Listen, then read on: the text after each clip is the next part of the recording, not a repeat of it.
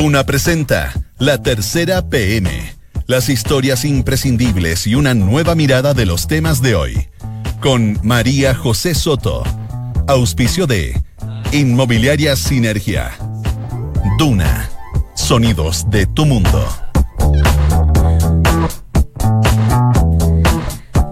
La tarde y tres minutos. ¿Cómo está? Bienvenido a la tercera PM junto a Radio Duna en esta tarde de martes. Hoy es 2 de julio de 2019, día de eclipse solar, por fin. Tanto que hemos hablado del eclipse, por fin es hoy. De hecho, em, hay una temperatura en la región metropolitana de 15,2 grados y se espera para mañana miércoles extremas entre los 3 y 18. A los que quieren ver el eclipse en Santiago, les contamos que esto parte a las 3.22 de la tarde, donde va a estar el máximo punto de oscuridad, va a ser a las 4.37 y termina un cuarto para las 6 de la tarde. Lo mismo, el mismo cálculo de horario en Valparaíso. En Concepción empieza a las 15.16, el punto máximo de oscuridad a las 16.32. En Temuco empieza a las 15.16, el punto máximo de oscuridad en Temuco, si es que hay sol, digamos, para verlo. Sabemos que son zonas donde está nublado permanentemente, pero el punto va a ser 16.36 máximo de oscuridad. Y en Puerto Montt a las 15.14 empieza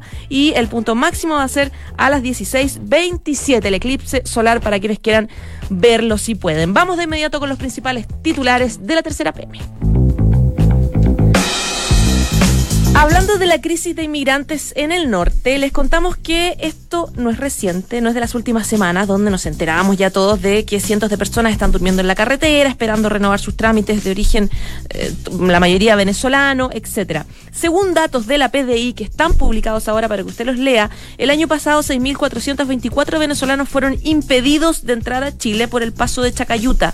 La mayoría de ellos no logró pasar porque no pudo acreditar su calidad de turista, que es básicamente tener un monto mínimo de plata, acreditar el lugar donde quedarse, etcétera. En total, el año pasado 10.000 extranjeros no lograron ingresar por el mismo paso. Vamos a contarles también detalles de la decisión de la Corte Suprema que decretó la apertura de los cuadernos de remoción contra los jueces de Rancagua. Van a ser suspendidos por cuatro meses con la mitad de su sueldo. Recordemos que ahí hay acusaciones de tráfico de influencias, faltas a la probidad también. Tenemos novedades con el eh, caso del fallecido sacerdote Renato Poblete, acusado, usted sabrá, de graves eh, abusos sexuales. Las víctimas desestiman por ahora la vía judicial. Aparecieron algunos problemas en el camino. Vamos a hablarles hoy también del escándalo mundial que está provocando este grupo de Facebook de la patrulla fronteriza de Estados Unidos que vigila el límite del país norteamericano con México. Este grupo de Facebook tiene 9.500 miembros y está lleno de escritos muy duros donde se burlan de la muerte de migrantes, hace una serie de comentarios bien despectivos, incluso mensajes sexualmente explícitos. Bueno, le vamos a contar todo y básicamente que nos expliquen qué es la patrulla fronteriza de Estados Unidos. Esto es una mala noticia a todas luces para la industria cultural. El Banco Estado va a dejar de financiar el cine, chileno. No era financiamiento totalmente, era un porcentaje eh, alto, no alto de dinero, pero involucraba más cosas. Eh, con esta plata anual se impulsaron, por ejemplo, películas como Una Mujer Fantástica o La Historia de un Oso, ambas ganadoras de Oscar. ¿Qué pasó con Banco Estado? Se lo vamos a contar. Dos de la tarde y casi siete minutos. Vamos de inmediato con eh, uno de los primeros titulares que les contaba. Tiene que ver con la decisión del Pleno Extraordinario de la Corte Suprema que decretó apertura de los cuadernos de remoción contra los jueces de la Corte de Apelaciones, cuestionados por varias irregularidades, Emilio Elgueta, Marcelo Vázquez y Marcelo Albornoz. Sebastián Bedoya, periodista de Nacional de la Tercera, como siempre, está aquí al pie del cañón. Hola José, buenas tardes. ¿Cómo estás? Muy bien, ¿y tú? Bien, pues, eh, ¿qué pasó ahora? ¿Por qué se tomó esta decisión y qué se espera? Bueno, capítulo, ya vamos perdiendo la cuenta, sí. los capítulos en, este caso. Eh, hoy el Pleno de la Corte Suprema, recordemos, un, par de semanitas atrás, dos exactamente, eh, fueron los alegatos ante la solicitud de la ministra investigadora, Rosa María Maggi, quien eh, hizo de fiscal en todas estas acusaciones por probidad en contra de los jueces de Rancagua, presentó un informe ante el Pleno de la Corte Suprema y solicitó la apertura de los cuadernos, de un cuaderno de remoción eh, en contra de ellos. Bueno, hoy se reunió el Pleno de la Corte Suprema aproximadamente entre las ocho y media y las once y media de, la mañana y definió de forma casi unánime la apertura de los cuadernos de remoción de estos ministros. ¿Esto qué, significa? Que desde ahora hay un plazo de 10 días para emitir una sentencia donde se van a conocer además los votos, cómo votó cada uno de los ministros, y a partir de ahí es como que se inicia un segundo proceso, en donde eh, los acusados tienen un tiempo para poder presentar eh, sus apreciaciones, más antecedentes sobre el tema, tiene que haber también más alegatos, y ahí es donde definitivamente el Pleno de la Corte Suprema va a definir si Emilio Elgueta, Mario, eh, Marcelo Vázquez y Marcelo Albornoz van a continuar siendo miembros del Poder Judicial. Recordemos un poco los cargos que, eh, la ministra Rosa María Maggi formuló en ese minuto, porque, claro, en el caso de los tres, ella habló de tráfico de influencia. En el caso de eh, del Guetta y, de Vázquez, faltas a la probidad. Así es. Eh, lo que se les cuestiona principalmente en el caso de Albornoz es tráfico de influencia, es por Albornoz haber firmado el nombramiento de eh, su hija, ya en un cargo dentro del Poder Judicial. En cambio, el Guetta y a Vázquez además se lo acusa de eh, haber influido en, alguno, en algunos fallos, de haber recibido dinero. Eh, incluso haber conformado una, de haber conformado la sala de la corte, una sala de la corte de apelaciones de, Rancagua para influir en el caso de un médico que era cercano a ellos. Claro. Esas son principalmente las acusaciones que, hace la, ministra Rosa María Maggi. En este sentido, de acuerdo a la información que, manejamos durante estas primeras horas tras el, pleno de hoy, eh, fueron acogidos en contra del ministro Elgueta la totalidad de las acusaciones y de forma unánime por parte del de, eh, Pleno de la Corte Suprema. En el caso de eh, los otros dos ministros, los Marcelos, Vázquez y Albornoz, ahí hubo, no hubo unanimidad, pero sí hubo una mayoría importante. Se nos hablaba de que tres o cuatro ministros habían votado por la no apertura de los cuadernos en el caso de, ambos magistrados. Eh, pero en general acá estamos hablando de que eh, se les emplea la pena, el castigo máximo en esta instancia, que son los cuatro meses de suspensión con eh, goce de sueldo en mitad de su remuneración y además la apertura de los cuadernos, que es como un, adherido a un castigo que también habla de, la complejidad y de la gravedad del, caso. comentando con la gente misma del Poder Judicial, con algunos, algunos miembros de este poder, eh, nos señalaban de que, eh, de acuerdo a casos anteriores, es muy difícil de que esto no termine con la salida de los ministros. Que ya, este castigo da evidencia de que... es una se, señal. Se le ha tomado el, peso a los hechos y el Poder Judicial así lo interpreta. ¿Qué argumentos eh, tienen las defensas de estos tres jueces? Los cuestionamientos durante los alegatos que fueron dos semanas atrás apuntaron principalmente a los fiscales a los fiscales Arias y Moya, porque ellos son los que dan cuenta a la ministra Rosa María Maggi de eh, este presunto tráfico de influencias que, mantendrían, que mantendrían los ministros de la Corte Suprema. En ese sentido, los alegatos, tanto por parte de Isidro Solí, que, defiende a, a Vázquez, y de los otros abogados, apuntaban principalmente a eso, a decir acá tenemos dos fiscales cuestionados que inician parte de la investigación que hace la ministra en contra de, los jueces, pero que ya podemos tener todos los antecedentes de la mesa, de que son poco creíbles, no cuestionados, incluso Isidro y que fueron retirados del caso. Además, hoy se encuentra suspendido, eh, Isidro Solí hace, utiliza palabras muy duras en contra de ellos, dice estamos ante personas que incluso son policías de televisión, catalogando de esa manera a Arias y Moya. Por lo tanto, esos fueron los argumentos. En ese momento parecían fuertes, pero no, y al parecer no, fueron tomados en cuenta por parte de, la Corte Suprema. Claro, que una cosa es una cosa y otra es, otra, digamos. Y, quería preguntarte precisamente por eso, ¿qué, ¿qué es de los casos de Moya y Arias que fueron retirados de todos los casos en el fondo? Sí, bueno, eso sigue en su curso. En su gran mayoría pasaron a la Fiscalía Metropolitana Sur, digamos, los que estaban en manos de eh, el caso Teatro de Rancagua, por ejemplo, pasó a la Fiscalía Metropolitana Sur a cargo del fiscal regional nuevo, fiscal regional Héctor Barros, y los casos eh, relacionados con iglesias, que lleva varias, pasaron a la Fiscalía Metropolitana Centro Norte a manos del fiscal regional Javier Armendaris.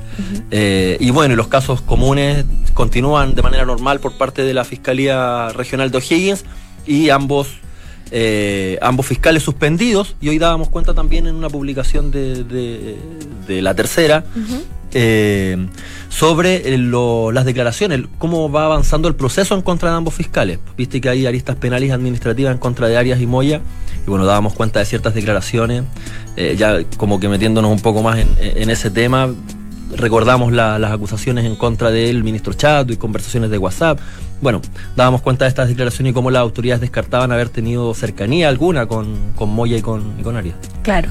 Se nos acaba el tiempo, pero quería preguntarte otro tema que también eh, publicaste hoy día, que lleva tu firma, eh, que tiene que ver con estos datos nuevos que aparecieron de la PDI respecto de eh, inmigrantes que intentaron entrar por el norte en el paso fronterizo Chacayuta y que no pudieron. El año pasado hay una cifra bien alta que da cuenta de que este no es un problema que apareció hace tres semanas, digamos, viene arrastrándose hace un buen rato. Claro, quizás el asentamiento de las personas es lo que es lo que más provocó eh, la atención por parte de la opinión pública, pero sí, dimos cuenta a partir de cifras que nos entregó la Policía de Investigaciones, que solamente durante 2018 fueron 6.424 los venezolanos que no, a quienes no se les, eh, no se les permitió el ingreso por el, el paso fronterizo Chacayuta entre Arica y, Tacna.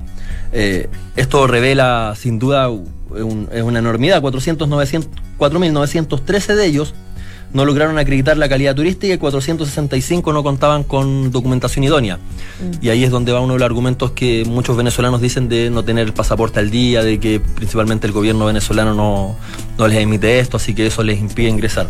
Eh, pero es una cifra bastante alta que además da cuenta de cómo ha influido en las cifras macro. Por ejemplo, en 2017, 9.912 personas no pudieron entrar por algún motivo al país. Sin embargo, en 2018, claramente influido por los venezolanos, esa cifra aumentó en casi 4.000 personas, llegando a 13.742. Claro, tú lo que ponías un poco en la nota que alcancé a leer es que la mayoría de ellos no logran ingresar porque no tienen el requisito más eh, como básico que es eh, acreditar que vienes de, de turismo en el fondo. Para poder entrar de turismo tienes que acreditar una cantidad de plata, eh, residencia, etcétera. Así es. Un lugar para llegar y un monto que al menos está seguro y también un pasaje de regreso. Hay, hay cierta. Eh, hay, algunas excusas que se pueden dar, en ese caso por parte de los venezolanos, están las agencias de viajes que le aseguran un poco esa figura, esa pantalla como para poder entrar a Chile. Pero aún así en los interrogatorios la policía de investigaciones a uno le consta que es bastante rígida en ese sentido. Eh, y además de eso, bueno, no poseer antecedentes penales y acreditar tener eh, documentación, como explicaba antes, eh, idónea en estos casos, pasaporte, carnet. Claro. No es difícil para la PDI darse cuenta que no vienen de turistas, que vienen a... O sea, yo creo que deben ser tres preguntas y listo. Aunque tengas las condiciones de plata...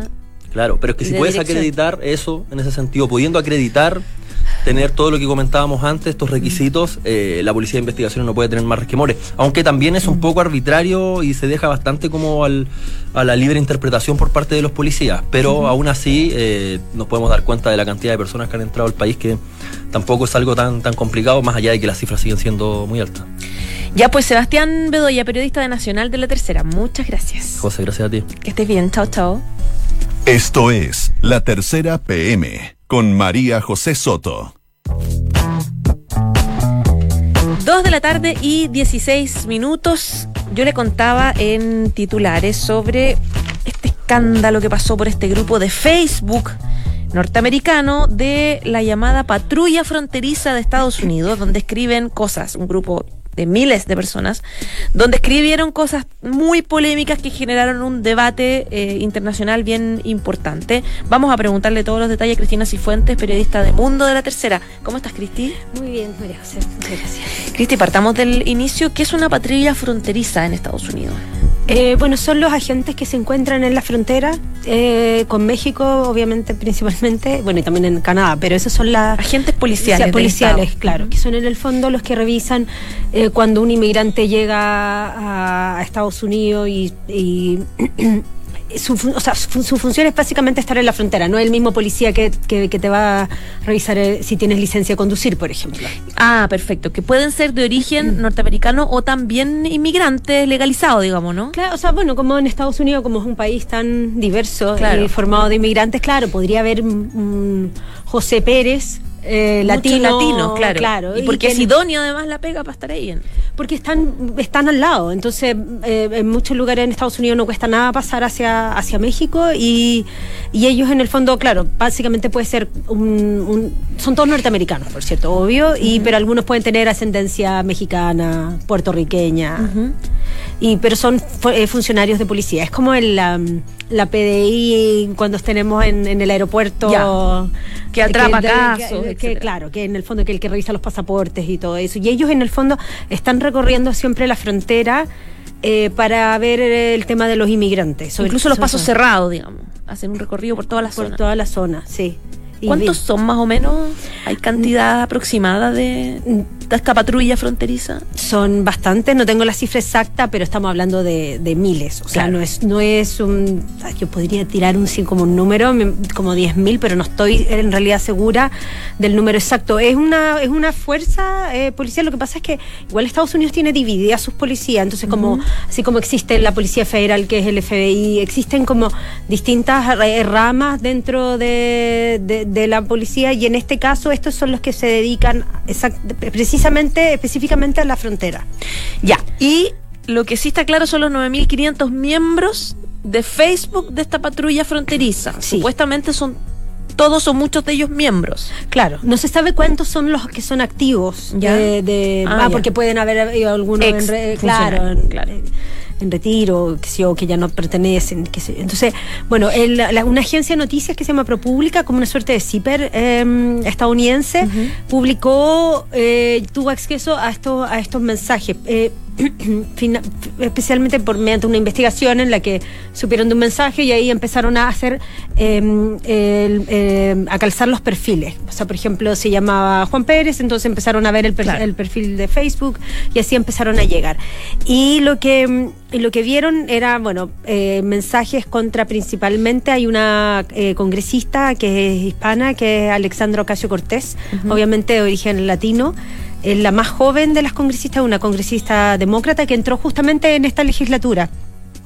Ella, fue, ella va por Nueva York y obviamente que ella aboga a favor de una mejor eh, situación de los inmigrantes. Entonces, eh, eh, hay muchos mensajes contra de ella diciendo que era prostituta o fotos trucadas, por ejemplo, de ella como teniendo relaciones con Trump.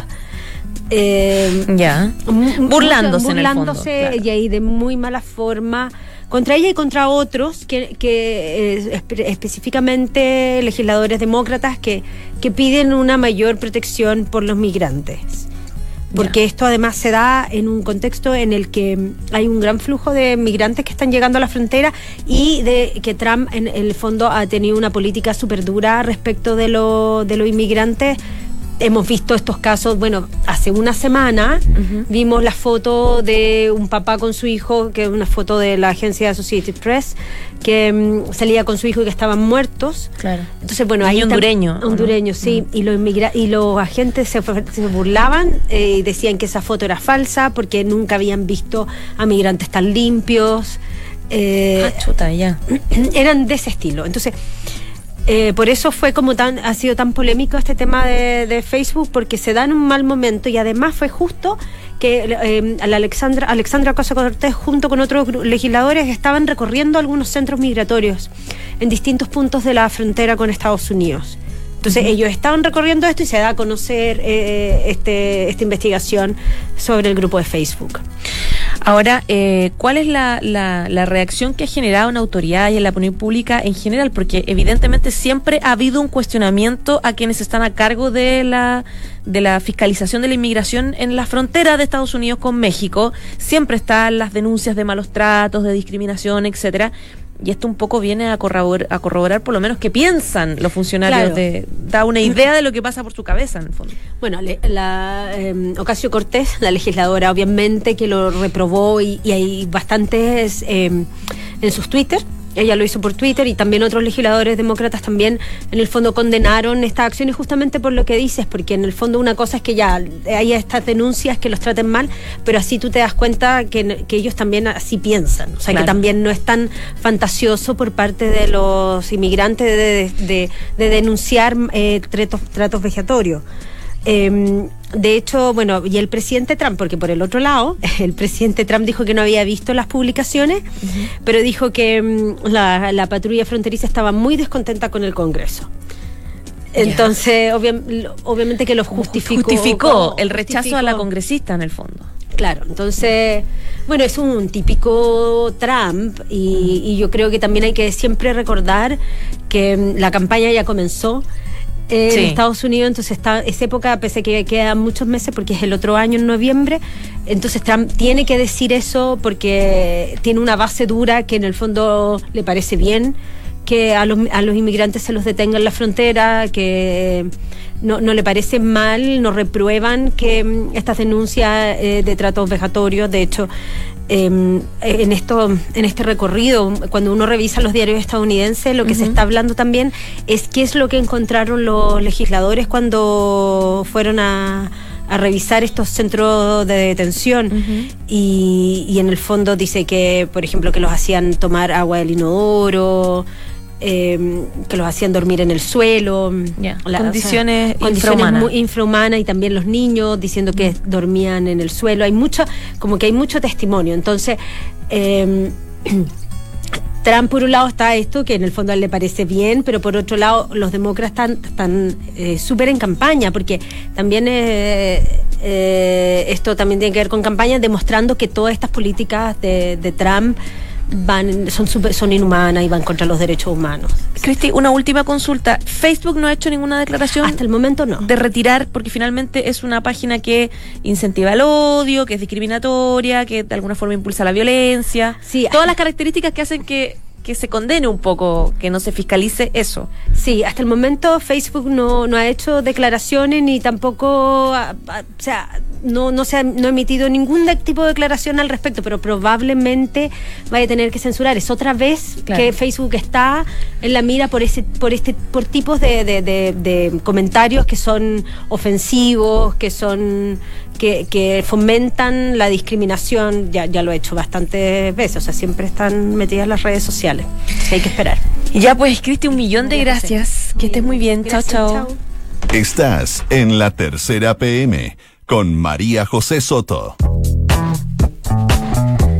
Dos de la tarde y 24 minutos. Le contaba yo también en los titulares que hay una noticia que es bien lamentable para la industria cultural chilena, que es que Banco Estado decidió retirar el apoyo financiero que entregaba anualmente al cine chileno, que en realidad no era mucha plata, pero era una señal simbólica, las películas iban con el sello Banco Estado, era un poco un sello eh, chileno, digamos, y eh, claro, hay, mucha gente que lo está lamentando.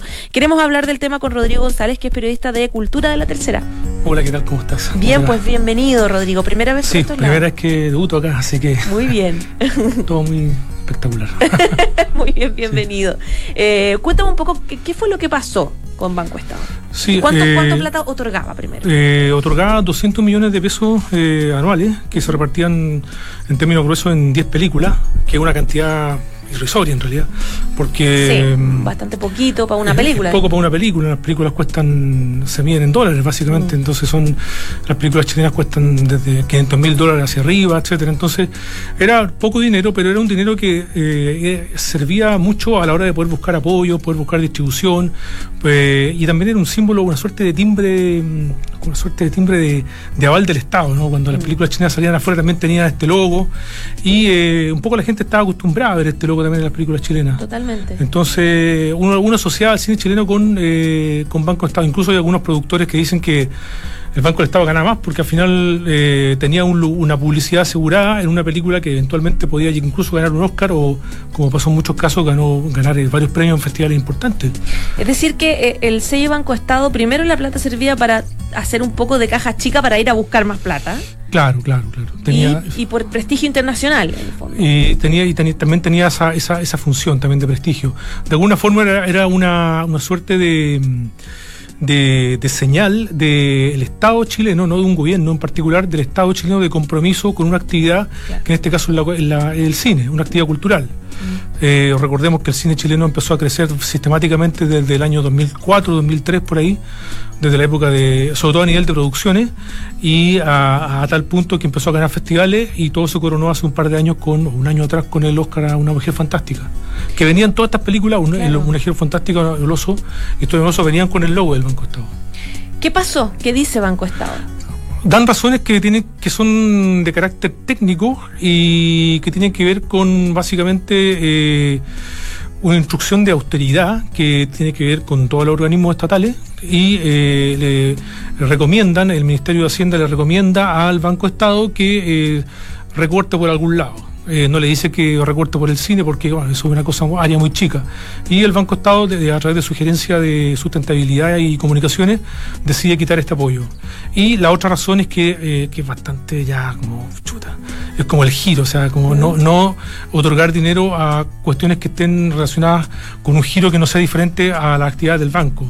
Pero claro, ahí uno tendría que pensar que hace 14 años que se van equivocando con el giro. Entonces, eh, ahora esto está tengo entendido que la Comisión de Cultura de la Cámara de Diputados va a revisar esto, va a pedirle algún tipo de explicación al Banco Estado para ver eh, qué pasa con eso, si es que efectivamente eh, la medida va a ir hasta el final, o sea, si es que la medida ya fue, si es que hay algún tipo de posibilidad de revertir. De revertirlo. ¿De qué manera se podría revertir eso?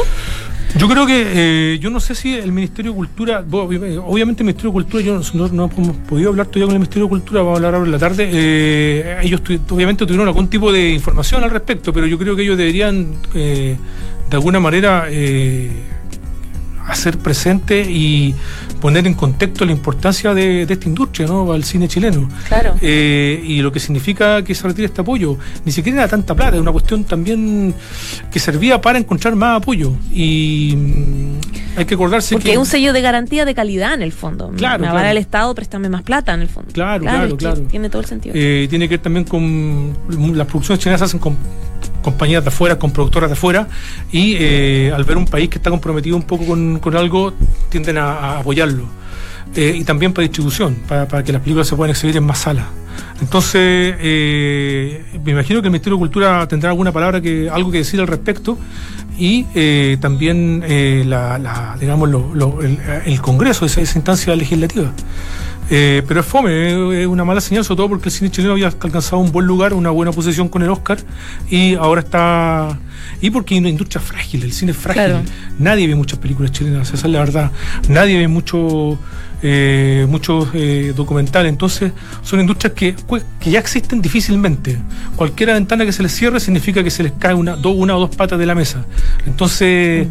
es, como un, como darle un knockout a alguien que ya es débil. Entonces, yo creo que, no sé, me parece personalmente que, es algo bien, bien cuestionable. Ahora, es rara la explicación de autoría, porque si uno lo piensa en términos de publicidad, eh, tener el sello Banco Estado se, se reproduce en salas de, de, Chile nacionales, se reproduce en merchandising también, porque uno ve un cartel de una película y ve abajito Banco Estado, digamos, está ahí en, en, la industria internacional, en festivales de cine.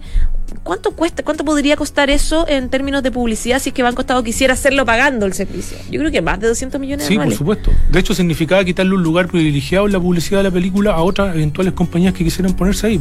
Sí, es rara esa explicación. Yo tengo entendido por lo que reporté un periodista de economía en la mañana que fue la, a principios de año que se tomó la decisión y que ahora ya la, lo, hicieron, lo hicieron saber en el fondo. Claro. Pero pues. eso es lo complejo de la situación. Pues como hay mucha gente que queda sin pega, ¿no? No es que en Chile no es Hollywood, no es que trabajen miles, de personas, pero hay un hay gente que vive de eso. Y, es, complejo. Claro, por último buscar un mecanismo en el cual, ok, no me des plata, pero sí daba una especie de sello de garantía que, que, ayude un poco. Claro, es como un poco la, como la, lo, poco, eh, como hay que tener un poco de tacto también en algunas cosas. Claro, claro. No, no importa la cultura, Cortamos.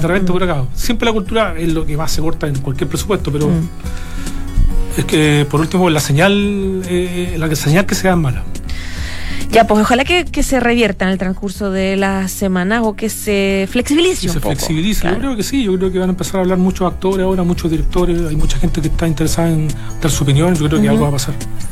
Ya, pues Rodrigo González, bienvenido de nuevo, venga más seguido. Ya, ojalá que Te invitamos, que estés muy bien. bien. chao. chao. Saludamos a Sinergia Inmobiliaria que piensa en cada proyecto de casa o departamento como